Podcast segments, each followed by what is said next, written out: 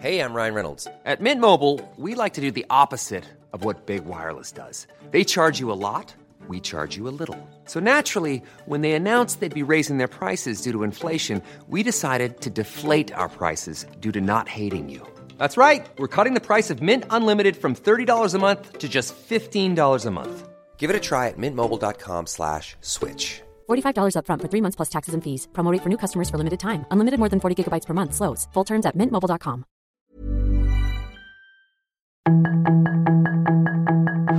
Tarde a tarde, lo que necesitas saber de forma ligera con un tono accesible. Solórzano, el referente informativo.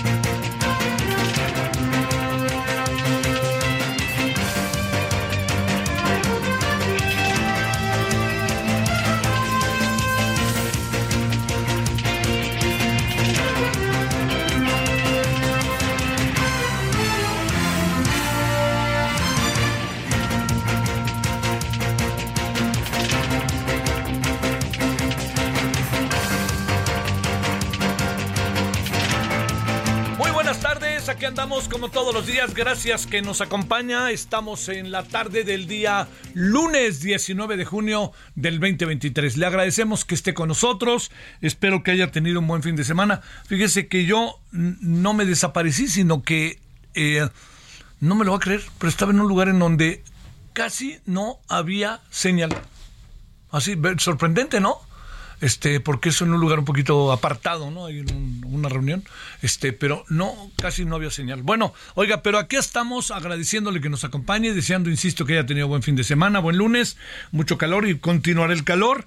Este, gracias en nombre de todas y todos quienes hacen posible la emisión. Estamos en el referente de la tarde, 98.5 de FM, su servidor Javier Solorzano. Bueno, eh, mire, eh, to- todo indica porque ya se empieza a- a- este, a perfilar la, el rechazo al plan B en su segunda parte. El ministro Blain, eh, eh, Javier Laines ya lanzó, bueno, ya todo indica que estará en cualquier momento dándose a conocer para su discusión. La discusión no puede ser muy distinta de la discusión de la primera parte del plan B porque lo que está eh, de por medio es lo que, lo que se encuentra ahí en el centro, es eh, la forma en que se llegó al plan B, ¿no? Es decir, eh, olvídese del contenido, sé que hay muchos que no les gusta eso.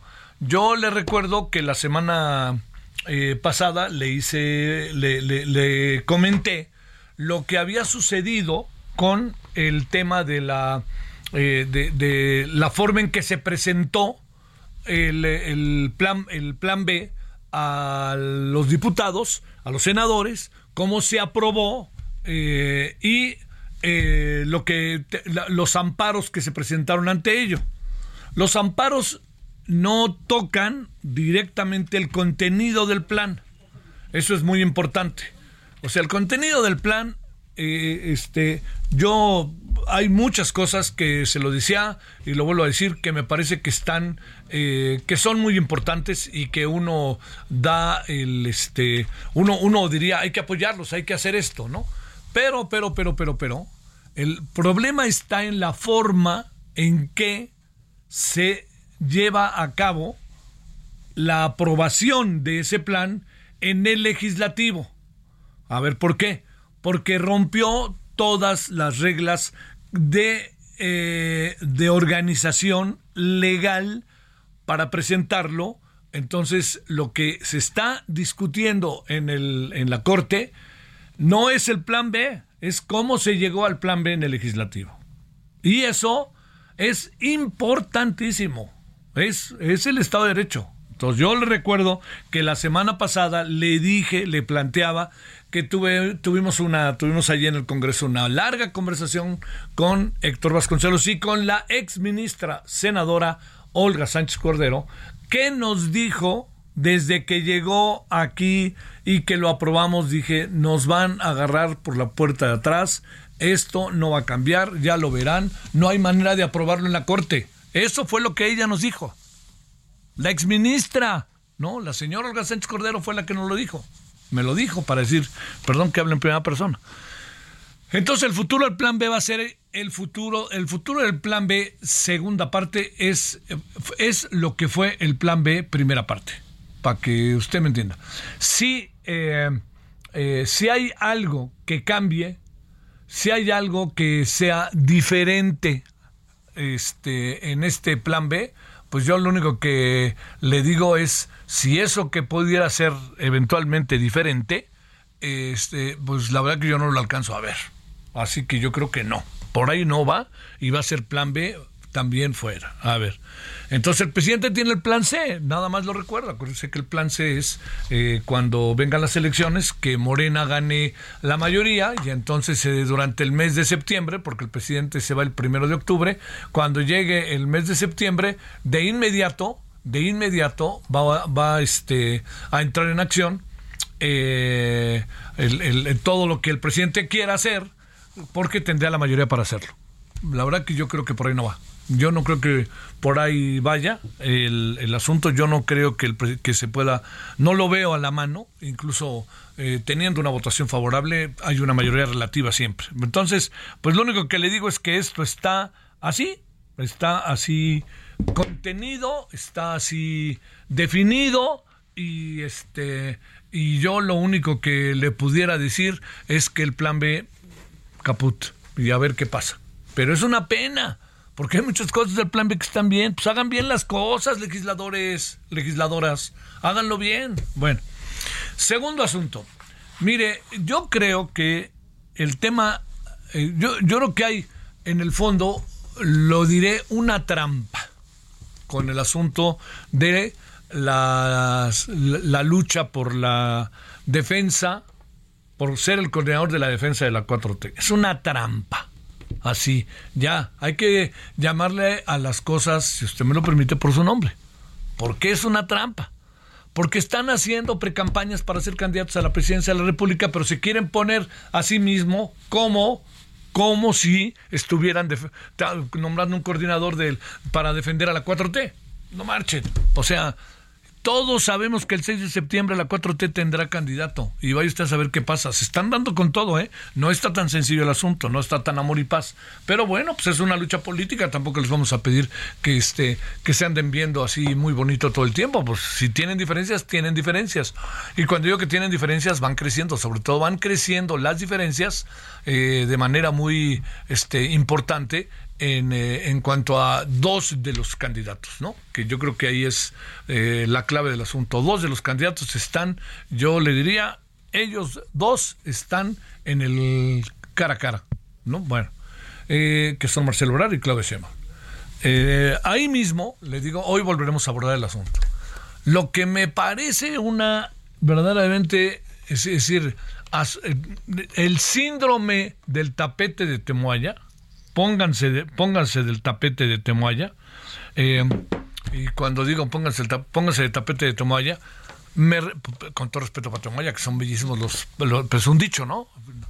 Pues es el, día de hoy, el me pongo de tapete de Temoaya, ganó medalla de oro, sin duda alguna, Marcelo Ebrard. No, no, no, la verdad, ¿eh? Ganó, ahora sí que medalla de oro, no tuvo ni competidores quizás un poco con lo que dijo Dan Augusto de Televisa, que no queda muy claro, ¿no?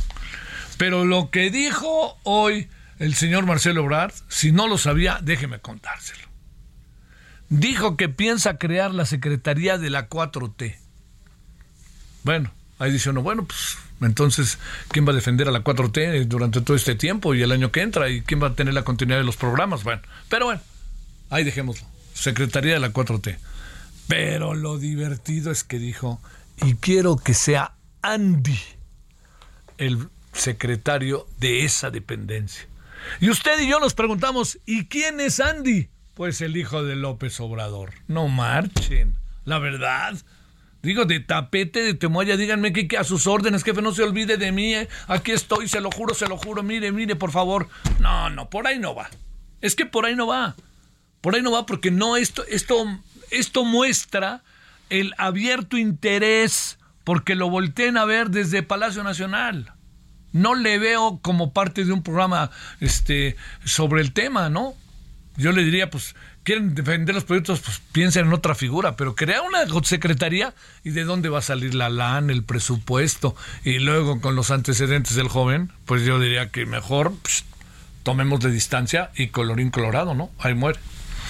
Tercer asunto, que me parece muy, eh, mucho, muy importante. Eh, ya el presidente tiene en la mira quién va a ser la secretaria, la secretaria, quién va a encabezar la Secretaría de Gobernación.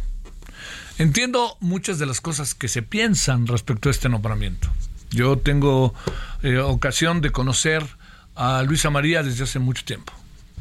Conozco a su papá y a su mamá. Luisa María es una mujer eh, profundamente comprometida con el proyecto del presidente. Oiga, ¿nos gusta o no nos gusta? Es aparte. Profundamente comprometida con el proyecto del presidente. Yo la última vez conversé con ella, hace como un mes yo creo. Este, mi impresión es que ella está en eso y además ella está eh, la idea, por lo menos la idea que tenía era no salir de la Secretaría del Trabajo, quedarse ella hasta el final, incluso ser transaccional para poder tener todos los proyectos que están, muchos de ellos en, en camino. Pero la otra cosa que a mí me parece mucho, muy importante es que es una apuesta fuerte del presidente. ¿eh? es una apuesta. Vamos a tener la segunda mujer secretaria de Gobernación y la mujer más joven en encabezar la Secretaría de Gobernación. Es una mujer de la UNAM y es una mujer que, le insisto, tiene un compromiso con la 4T y con el presidente total, total. Ahí no hay medias tintas, es total eh, y lo ha sido ratificado una y otra vez. ¿Cómo le va a acabar yendo a Luisa María Alcalde? Bueno, ya lidió con, con muchos este, líderes sindicales. Muchos de ellos, muchos de ellos, no solamente con un colmillo retorcidísimo, sino machos. Y Luisa María, yo soy de la idea que ha logrado atemperar en muchas ocasiones los ánimos y se han resuelto muchos problemas. Entonces, pues demos tiempo de esta decisión audaz, sin duda alguna, del presidente, que también puede pasar por algo que fuera eh, un proyecto de continuidad de este gobierno en la siguiente administración. No estoy diciendo que quien gane tendría que nombrar a Luisa María Alcalde, sino que Luisa María Alcalde se convendría en un factor importante para continuar muchas de las cosas que hoy con pleno compromiso que ha asumido en innumerables ocasiones Luis María Alcalde, pues pueda tener y enfrentar lo que viene. Bueno, eso es parte de lo que el fin de semana sucedió.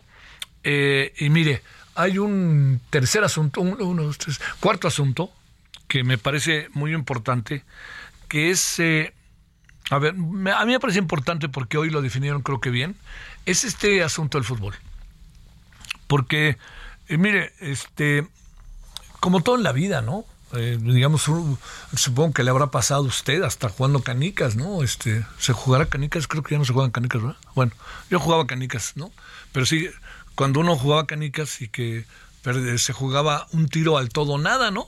Este, y resulta que este que, que uno decía, bueno, voy a perder, pero por lo menos me voy a defender, ¿no? No puede existir un equipo de fútbol que con tanta facilidad se autovenza. A ver, voy a tratar de explicarme. Un equipo de fútbol que no da ni la cara y, que empieza a actuar como si no pasa ya ni en los fútbol llanero, en donde un jugador que está que juega en el español de Barcelona, llamado César Montes, extraordinario jugador, por cierto, da una patada como si estuviera en un partido, créame, llanero. Este, y mire que no se me ofendan, porque jugué fútbol llanero y de repente no había reglas, no nos hagamos. Pero, ¿sabe por qué me sorprende? ¿Usted se imagina a ese jugador haciendo lo mismo en el español de Barcelona? ¿Usted se imagina al otro que juega, creo que en Polonia, haciendo eso en el equipo en que juega en Polonia? Claro que no.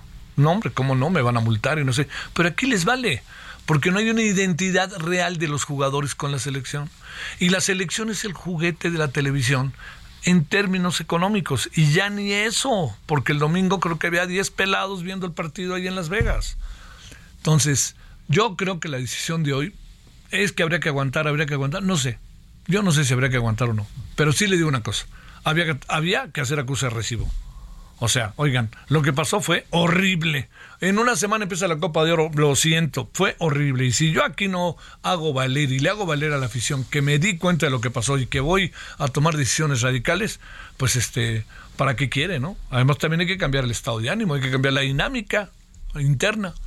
Entonces, este, digamos, yo entiendo que va a haber un cambio generacional. ¿Dónde está esa nueva generación? Ese es el asunto. O sea, yo entiendo que se enojen con Ochoa, que no paró nada mal ayer.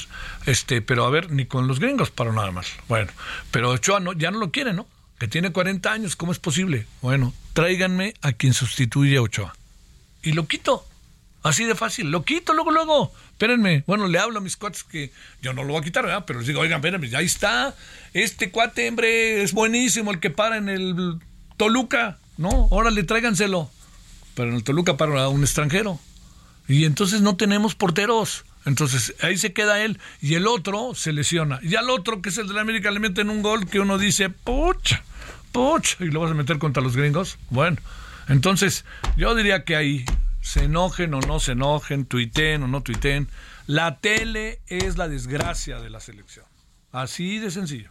Entonces yo espero que lo que pasó hoy sea un movimiento estratégico para decirle a la tele adiós o sea, claro que queremos contar con usted. Claro que la afición lo quiere porque es ahí donde ve los juegos. Pero claro que no van a hacer lo que quieran. El fútbol tiene que tomar otra vía, otra comunicación, otra línea y ya. Eso no puede, no, no puede tardarse mucho. Yo espero que con el Jimmy Lozano les vaya bien. Recuerde que el Jimmy Lozano fue el entrenador de la selección mexicana que ganó la medalla de bronce en Juegos Olímpicos. Bastante bien.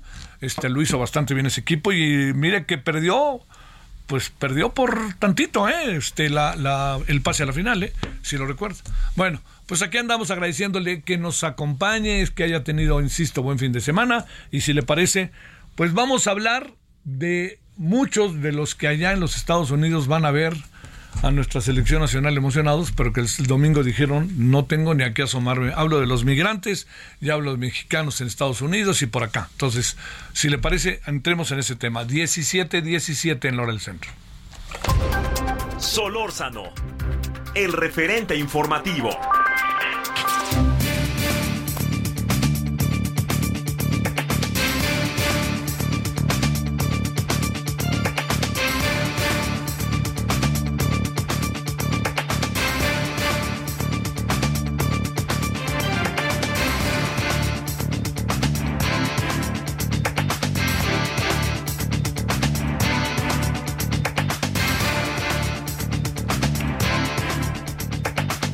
Vámonos con Eunice Rendón, directora de la iniciativa Agenda Migrante. Querida Eunice, ¿cómo has estado? Muy bien, Javier, ¿cómo estás? Buenas tardes. Gracias por estar con nosotros. Eh, desde hace tiempo lo vienes incluso tú diciendo y afirmando, pero en los últimos días se ha, eh, digamos, se ha, se ha hecho ya como tendencia que efectivamente lo que está pasando con la migración no es que México solo sea país de tránsito, sino destino es cierto, esto empieza a darse esto, Eunice, y segundo, este destino, Eunice, ¿qué significa? ¿A qué se dedica la gente cuando se queda en el país? Bueno, yo creo que sí es cierto, pero tampoco es nuevo. Se ha hablado más estos días, pero ya tiene varios años que esa, esa es la tendencia, es decir, que muchos de los que antes transitaban por nuestro país ahora se quedan en México, pero esto viene desde la época de Trump, desde los inicios de las políticas de Trump antimigrantes, pues mucha gente, más que decidir quedarse en México, pues ya veía el camino difícil y no continúa o no continuaba en su momento y ahora no continúa con su plan de ir hacia Estados Unidos. O sea, no, probablemente muchos de estos migrantes no es que tengan en mente ir a México, sino que en el camino eh, y derivado de las dificultades para entrar y las amenazas de Estados Unidos, bueno, pues ya deciden pedir el refugio en México, que antes no era así. Es decir, apenas en 2015, Javier, 2014-2015, teníamos 3.000, 3.500 solicitudes de refugio. Cerramos los últimos este, cuatro años con más de 100.000, ¿no? Entonces, sí hay un aumento muy significativo a partir de la llegada de Trump y hasta la fecha. Es decir, esta tendencia continuó con Biden porque también hay que recordarle a la audiencia que muchas de las políticas de, de Trump continuaron con Biden. En un inicio, el programa de permanece en México, que obligaba a los solicitantes de refugio en Estados Unidos a esperar del lado mexicano.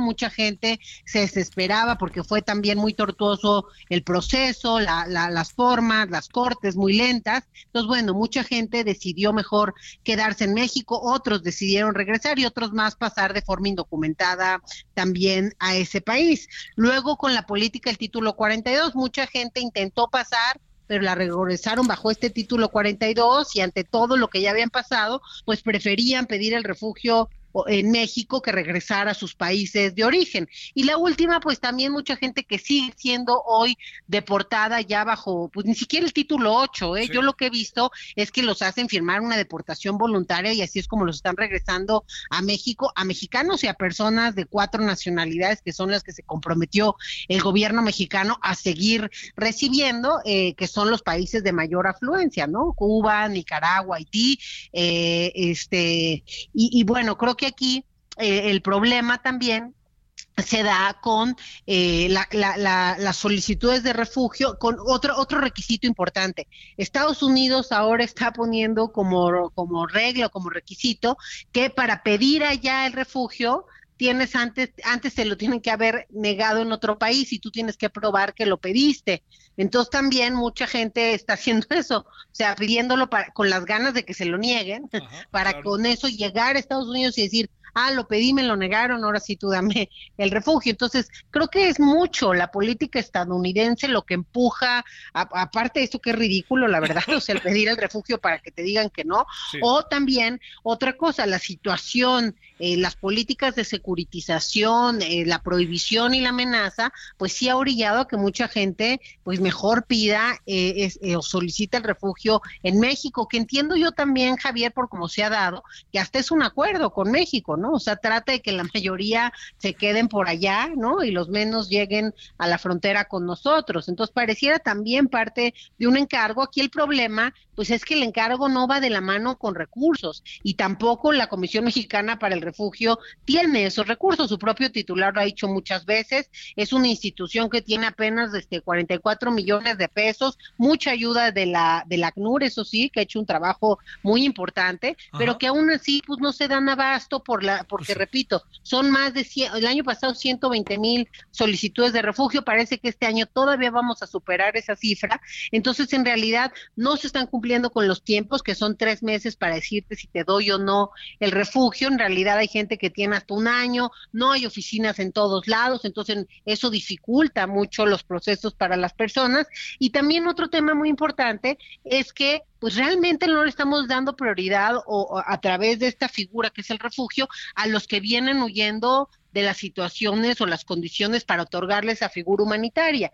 ¿Por qué? Porque como hay muchos migrantes que no cumplen con, esa, con, esas condiciones, pero de todas formas, pues están migrando y tienen otras razones, también creo yo que, que sí están bien motivadas, pero que no entran en los requisitos de la ley, pues entonces aplican de todas formas por todas estas condiciones. Incluso para darte la tarjeta de tránsito por México tienes que mostrar que ya tienes tu primera cita con, eh, con la Comisión Mexicana para el Refugio. Entonces está llenándose de solicitudes y de citas de gente que ni siquiera va cumplir con los requisitos porque no los tiene, pero al, no haber otra opción, otra manera, otra política para todos los demás, pues pareciera que todos son este, refugiados o al menos candidatos a esta figura humanitaria y no lo son. Entonces también las cifras hay que verlas pues con ese cuidado, ¿no? Que mucho de este grueso no son personas que van a obtener el refugio porque no cumplen con los requisitos, pero sí son personas en movilidad y que muy probablemente también están saliendo por cuestiones graves de sus países. Oye, muy en breve si se puede, Unice, ¿a qué se dedica la gente cuando se queda en México? Eh?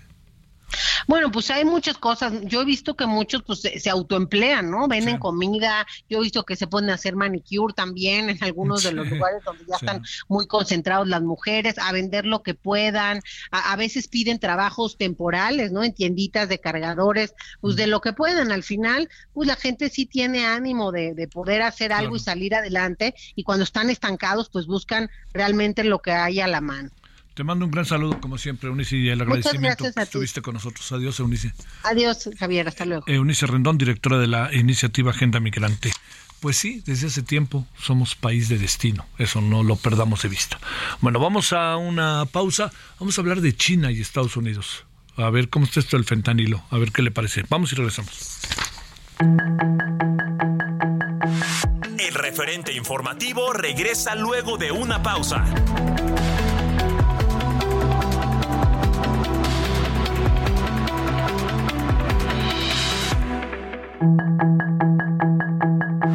Estamos de regreso con el referente informativo.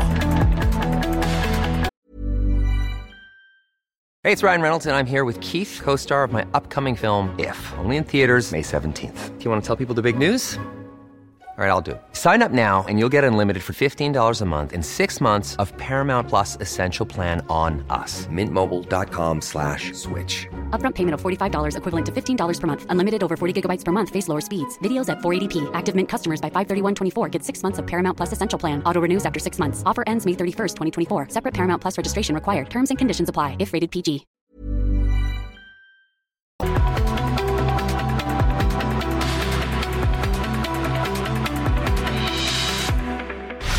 En el referente informativo le presentamos información relevante. Luisa María Alcalde es nombrada la nueva secretaria de Gobernación. Tribunal Electoral del Poder Judicial de la Federación ratifica medidas contra corcholatas. López Obrador impulsará medidas para que las tortillerías usen solo maíz blanco. Sedena halla una tonelada y media en metanfetaminas abandonadas en un cerro de Sinaloa el movimiento Marea Rosa entrega 360 mil firmas contra las reformas del INE. Explosión de mina dejó cuatro militares lesionados. Violador serial de periférico suma 251 años de condena. Anthony Blinken descartó que Estados Unidos apoye la independencia de Taiwán tras su encuentro con Xi Jinping en China. Solórzano, el referente informativo. ¿Tú qué vas a hacer con tus utilidades este año? Aprovechalas para empezar a invertir con Citibanamex. Por tiempo limitado, obtén hasta 13% de rendimiento en pagaré o invierte en el fondo BLK 1 más de BlackRock sin plazos forzosos. Inicia hoy mismo. Hazlo desde Citibanamex móvil. Consulta términos y condiciones en citibanamex.com diagonal inversiones. citibanamex.com diagonal inversiones. Hoy es lunes 19 de junio. Esto es el referente informativo con Javier Solórzano. Sus comentarios y opiniones son muy importantes. Escribe a Javier Solórzano en el WhatsApp 5574 50 13 26.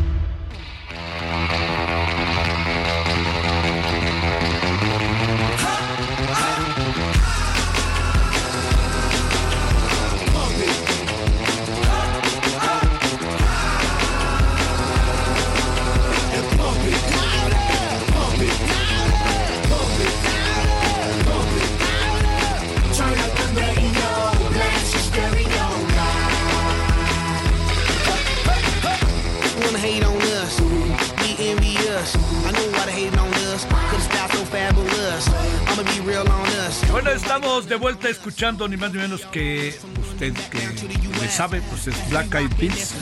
Es eh, una agrupación estadounidense y todo esto porque fíjese que eh, viene ya el concierto en Guadalajara y ya salieron a la venta los boletos. ¿Quieres saber de cuánto a cuánto están los en boleta, boletea tickets es donde se pueden conseguir? Hágase un lado de Ticketmaster, por favor. Van desde 820 pesos hasta 4000.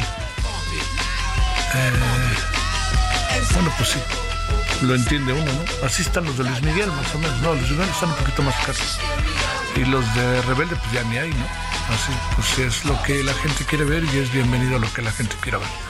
Bueno, esa es una. Luego, la otra es que se van a presentar el 21 de octubre en la Plaza de Toros Nueva Progreso, la tradicional Plaza de Toros Nueva Progreso. Pump It y es Black, Black Eyed Peas. She like men on drum. She wanna hit and run. Yeah, that's the speed. That's what we do. That's who we be. B L A C K E Y A D D to the E, then the A to the S. When we play, you shake your ass. Shake it, shake it, shake it, girl. Make sure you don't break it, girl. Cause we gon' turn it up, turn it up, turn it up, turn it up. Solórzano, el referente informativo.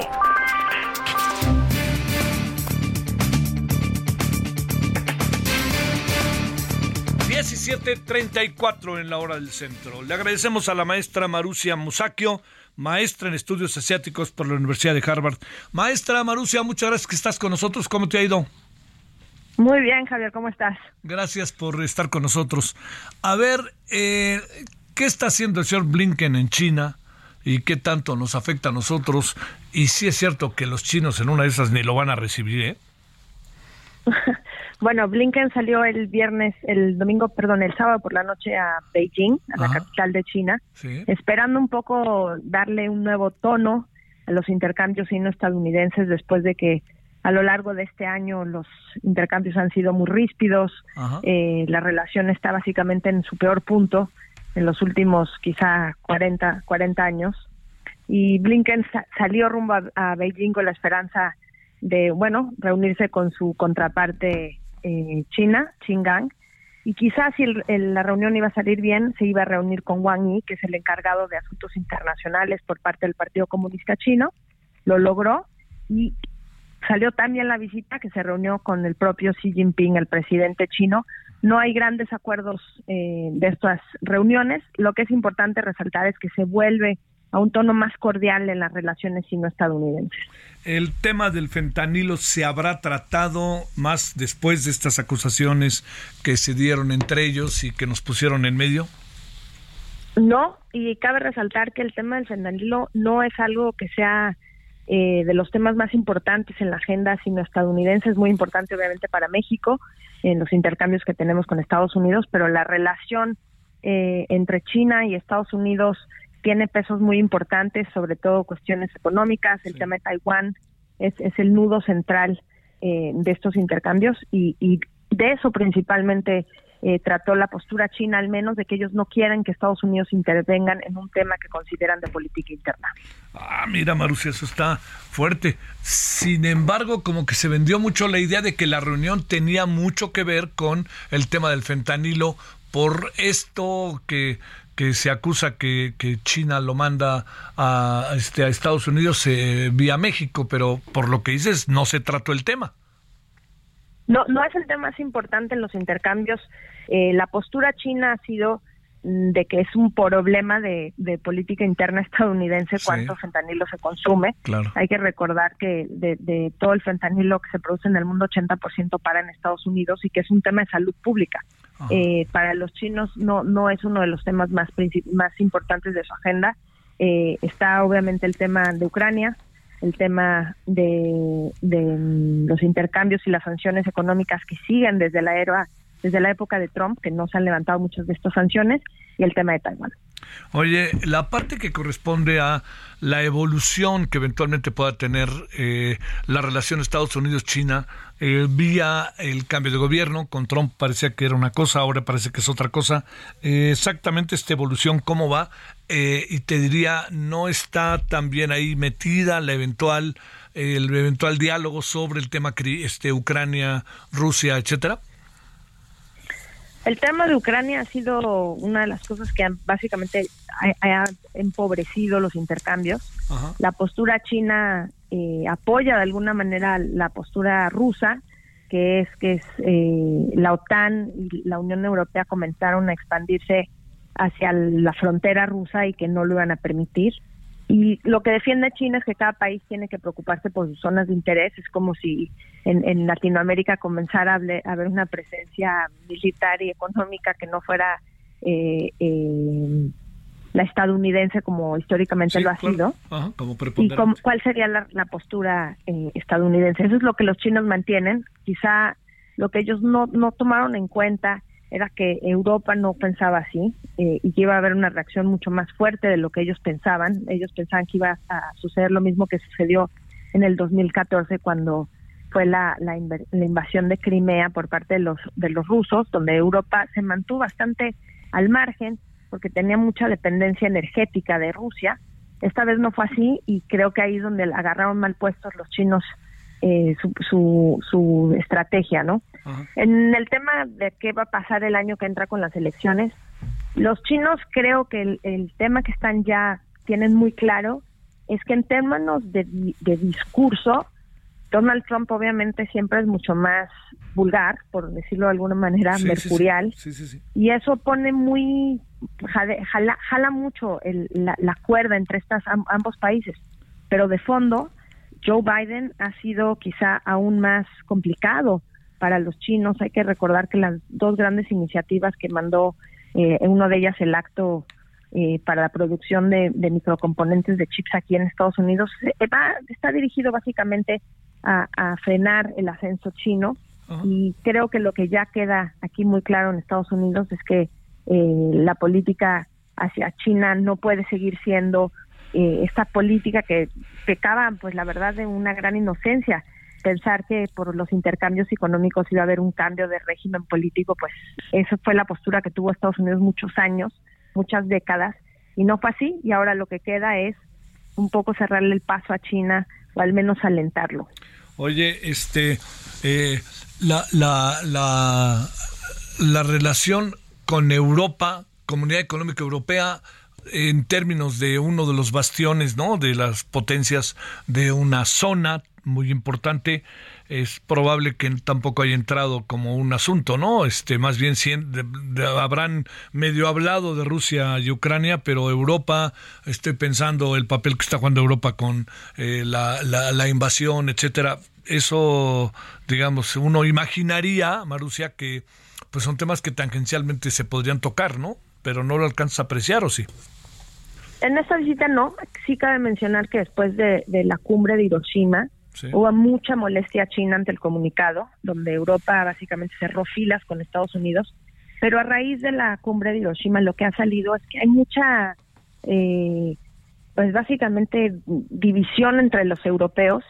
El presidente de Francia, Macron, tiene una postura muy distinta quizá al resto de las cancillerías nórdicas, por ejemplo.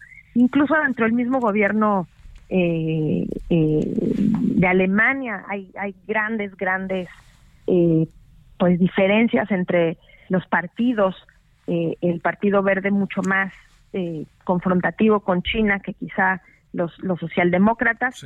Y entonces esto es lo que los chinos aprovechan, ¿no? una, una, una postura que no alcanza a cuajarse porque los intereses económicos son muy diversos y en todo caso siempre hay el interés de preservar la relación con China, que es uno de los mercados, o quizá, perdón, es el mercado más importante de exportación para varios países de Europa. Sí, sí, sí. Oye, la... Eh, pienso, intuyo que México no cuenta, ¿verdad? Y no lo digo bajo otra óptica, este, no, no, no lo digo tirándome al piso, sino pues este, estamos en grandes ligas, ¿no? Si algo ha demostrado el ascenso chino es que todos los países importan, ¿no? Eh, creo que la Polinesia, que era una región completamente olvidada, otra vez vuelve a tomar importancia porque los chinos empiezan a expandirse hacia allá y por primera vez Estados Unidos vuelve a prestar atención y quizás esa es el, gran, la gran lección para México, que en una era de competencia eh, siempre hay más espacios. Lo que falta quizás sería un poco una cancillería que, que aproveche esos espacios, pero estamos tan empantanados en nuestros problemas internos que es difícil de conseguir. Y también empantanados con nuestra relación con América Latina, ¿no? En algunos países. Totalmente, y hay que recordar además que China ya es el primer socio comercial de varios países de América del Sur, por ejemplo Brasil y Chile. Con nosotros, ¿en qué lugar está como en tercero, no? Nuestro es nuestro segundo socio comercial. Es nuestro segundo, pues Estados Unidos, este, ah, claro. Este, China y Canadá, ¿no? Sí, sí, sí, que, y este, a ver, una opinión de todo este tema del fentanilo que desde el otro día te andaba buscando, Marucia, para que nos dijeras algo al respecto del tema fentanilo y obviamente pensándolo, eh, que si China, que si acá llegan, eh, eh, a haberle pedido a los chinos, este, déjame decirlo yo, Marucia, pedirle a los chinos que, este, que nos digan de dónde sale ilegalmente el fentanilo, me parecía una candidez brutal, ¿no? Una candidez brutal, pero lo que sí creo que podemos hacer es aprovechar el, la brecha que se abre por este tema vis a Estados Unidos y tratar de acercarnos a, China, a ver qué, cómo podemos negociar, qué podemos sacar, ¿no? De, una postura que obviamente, eh, donde México tiene muy poco poder frente a Estados Unidos, ver, ver qué podemos sacar del triángulo que se abre con Beijing. Eh, lo que sí creo es, es que cae en la misma trampa que toda la política de drogas que ha habido, ¿no? Que es un problema de política interna estadounidense, de política de salud pública, se traduce para nuestras regiones en un problema de una, eh, básicamente una guerra de baja intensidad continua, que es lo que está viviendo México, eh, y, y, eso es lo terrible, ¿no? O sea, no, no, no, si no le cambiamos el talante al, al, a lo que está sucediendo y ponemos las cosas como son, Estados Unidos nunca permitiría que un problema de salud público en Canadá se tradujera en, en una crisis de violencia como la que tiene ahorita Latinoamérica. Entonces, quizá volver al tema de la legalización eh, y ver si hay algo ahí que los chinos puedan puedan apoyar. Sí, pero de otra manera no se ve ni por dónde, ¿no? Oye, este, eh, pensarán, déjame volverte a plantear los chinos algo en quién gana en Estados Unidos o en el fondo les da igual. No, yo creo que no les da igual. Creo que prefieren eh, prefieren a cualquiera menos a Trump. Eso, eso es la sensación que, que tengo. O quizá no. Eh, los chinos obviamente no, no, no, no hay filtraciones de lo que prefieren, pero algo que creo que es importante es que pudieron manejar en ciertas cosas eh, la agenda con Trump porque tiene intereses comerciales en China importantes. Le dieron creo que 43 o 49 patentes a la hija, a Ivanka Trump, en esos años. Y los demócratas no han sido mejores ni mucho ni más dulces con ellos de lo que fueron los, los republicanos con Trump.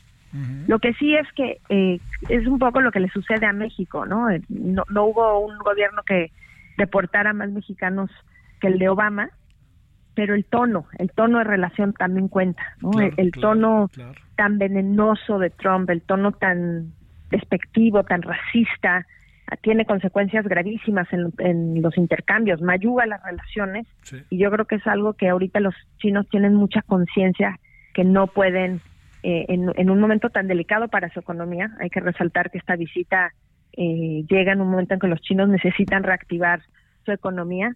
No, no querrían volver esos intercambios tan ríspidos.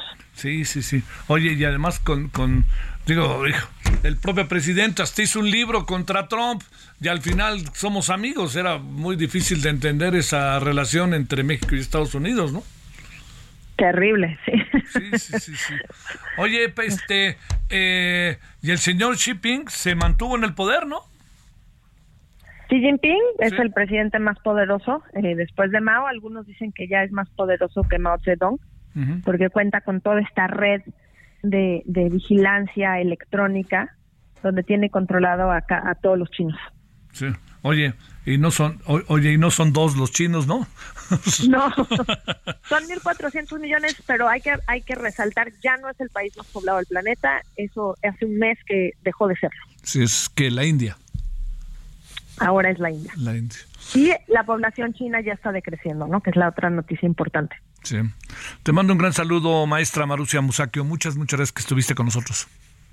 Un abrazo, Javier. Hasta luego. Para ti, gracias, eh, Marucia, gracias. Bueno, le cuento que nos vamos hasta Michoacán. Charbel Lucio, ¿qué pasó por allá? ¿Qué tal, Javier? Buenas tardes. Pues te platico que en próximos días van a llegar a Michoacán 400 elementos de seguridad federal que van a reforzar eh, pues eh, las tareas en rancherías de el municipio de Apatzingán, donde la semana pasada hubo un desplazamiento de familias enteras debido a unos enfrentamientos entre civiles armados.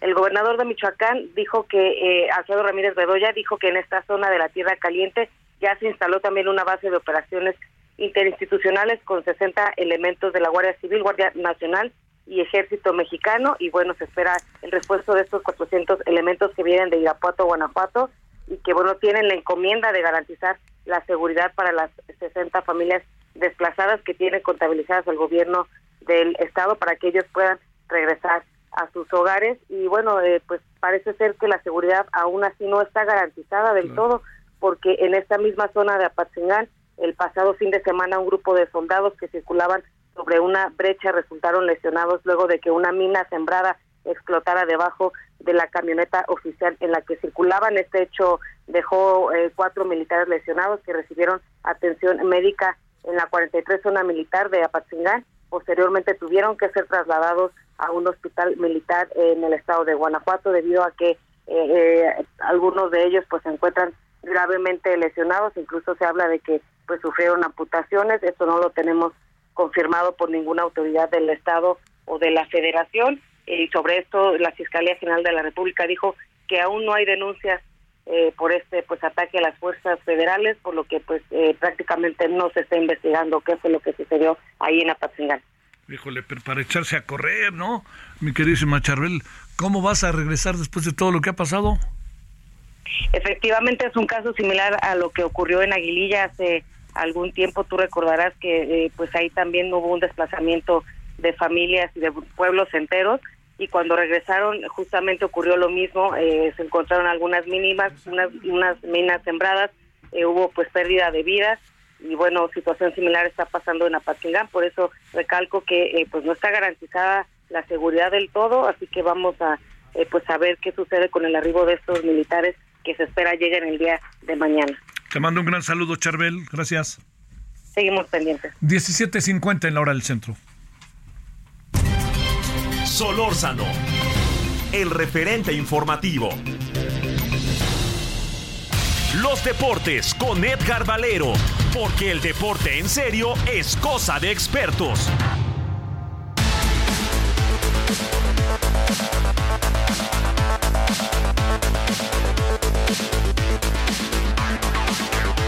Vámonos con el señor Edgar Valero para que nos cuenten los dramas telenoveleros matutinos de la selección mexicana. ¿Cómo has estado, Edgar? Bien, bien, mi querido Javier, gracias, ¿cómo estás? Buenas tardes. Pues mira, vaya la sorpresa, ¿no? Que, que, nos llevamos hoy en la mañana, 10 y fracción de la mañana, cuando Juan Carlos Rodríguez, el presidente comisionado de la Federación Mexicana de Fútbol, pues ya todo, todo México sabe que destituyó a Diego Coca y que eliminó del organigrama también a Rodrigo Ares de Parga en un acto, eh, Javier, que no tiene antecedentes en el fútbol mexicano por la forma como sucedió, por el mensaje como lo entregó y sobre todo porque le ha dado de un solo plumazo el control nuevamente de la selección mexicana, pues al, en este caso al grupo que comanda Emilio Azcarra Gallán que en cierta forma había dado un poquito eh, eh, espacio para que Alejandro Iragorri tomara el control de la selección mexicana, pero después del brutal fracaso del partido del jueves eh, y el pues lo que representa que ayer el estadio haya tenido una bajísima entrada, sobre todo para el partido de México, donde pues cuando comenzó el partido no había ni 10 mil personas en las tribunas, Javier, sentó un precedente muy grave pero sienta un precedente mejor y más importante la autoridad con la que se ha dirigido no solamente al público, sino también a los propios dueños de los equipos, Juan Carlos Rodríguez. Eso, fíjate que fue lo que me pareció, ¿eh? me pareció además un buen eh, discurso, lo vi en, las redes, supongo como este por ahí lo vi a media mañana, pero sabes que también algo que, que me parece este importante, híjole, es que no hay, no hay manera, ya vi ahorita que se anda peleando tu amigo Faitelson con tu amigo Ricardo Salinas, porque Ricardo Salinas dice, ¿y esto de qué sirve? O sea, no, no les gusta nada si no lo tienen ellos. Sí, claro, y si al final del camino no participan en la toma de decisiones, eh, es, es, mucho el estilo de, del señor Ricardo Salinas, ¿no? De, se ha vuelto protagonista en las redes con una actitud irónica, una actitud retadora, una actitud, pues, como puede corresponderle a un hombre de sus dimensiones económicas. Digo, como persona no tengo el gusto, ¿no? Pero, pero esas actitudes no ayudan y ahora que se ha puesto de moda que todo el mundo se quiere pelear contra todos para demostrar que tiene autoridad moral en los temas que propone Javier, pues nos encontramos con esto que ya raya en lo absurdo lo que importa es que Jimmy Lozano, que eh, conquistó esa medalla de bronce hace dos años allá en Tokio y que pues varios de los jugadores que estaban en la selección eh, de entonces están ahora, ¿no? Eh, pues nos hace pensar que puede al menos tener una actuación digna la selección mexicana en la Copa Oro, sobre todo porque Estados Unidos y Canadá irán con selecciones B, no irán con las titulares que disputaron esta fase final de la Liga de las Naciones. Oye, pero quién, este, digamos, eh, de, México van a ir este primer equipo o no? Eh, pues sí, va el, primer equipo, ya estaban convocados, son los mismos que estuvieron en la, Liga de las Naciones, ¿no? Eh, descuéntale a los lesionados. Y, pues agrégale a los reemplazos, por supuesto, ¿no? Pero pues ahí va a estar Montes, Sánchez, Vázquez, eh, en fin, los que, los que ya vimos, pero con un hombre que evidentemente tiene mayor autoridad moral sobre ellos porque fue su técnico hace dos años en esa gran conquista de México, la medalla de bronce en los Juegos Olímpicos en Tokio, Javier. Eso me parece importante, pero sí veo una crisis mayúscula. A ver, muy en breve, ¿se nos está cayendo el Checo Pérez o qué pasa? Bueno, pues eh, Checo Pérez está demasiado nervioso, Javier, está muy ocupado de lo que pasa alrededor de él y creo que sigue cometiendo errores, no, no creo, los está cometiendo y está perdiendo ante la presión increíblemente de, gente como Fernando Alonso, que está convertido en un monstruo esta temporada. Y, y Checo Pérez tiene que empezar a reaccionar porque sí, creo que la presión le está ganando, Javier. No es otra cosa, no son falta de carros, ni de carro ni de manos. Bueno, oye, pues nos vemos en la noche y ya platicaremos. Claro que sí, Javier, gracias, un abrazo. Gracias, Buenas mi querido Edgar. Bueno, ahí tiene los temas de los deportes. 21 horas en Hora del Centro, le esperamos, estaremos ahí en referente de la noche, Heraldo Televisión. Por lo pronto tenga buenas tardes, todavía hay tarde, hasta el rato. Hasta aquí Solórzano, el referente informativo.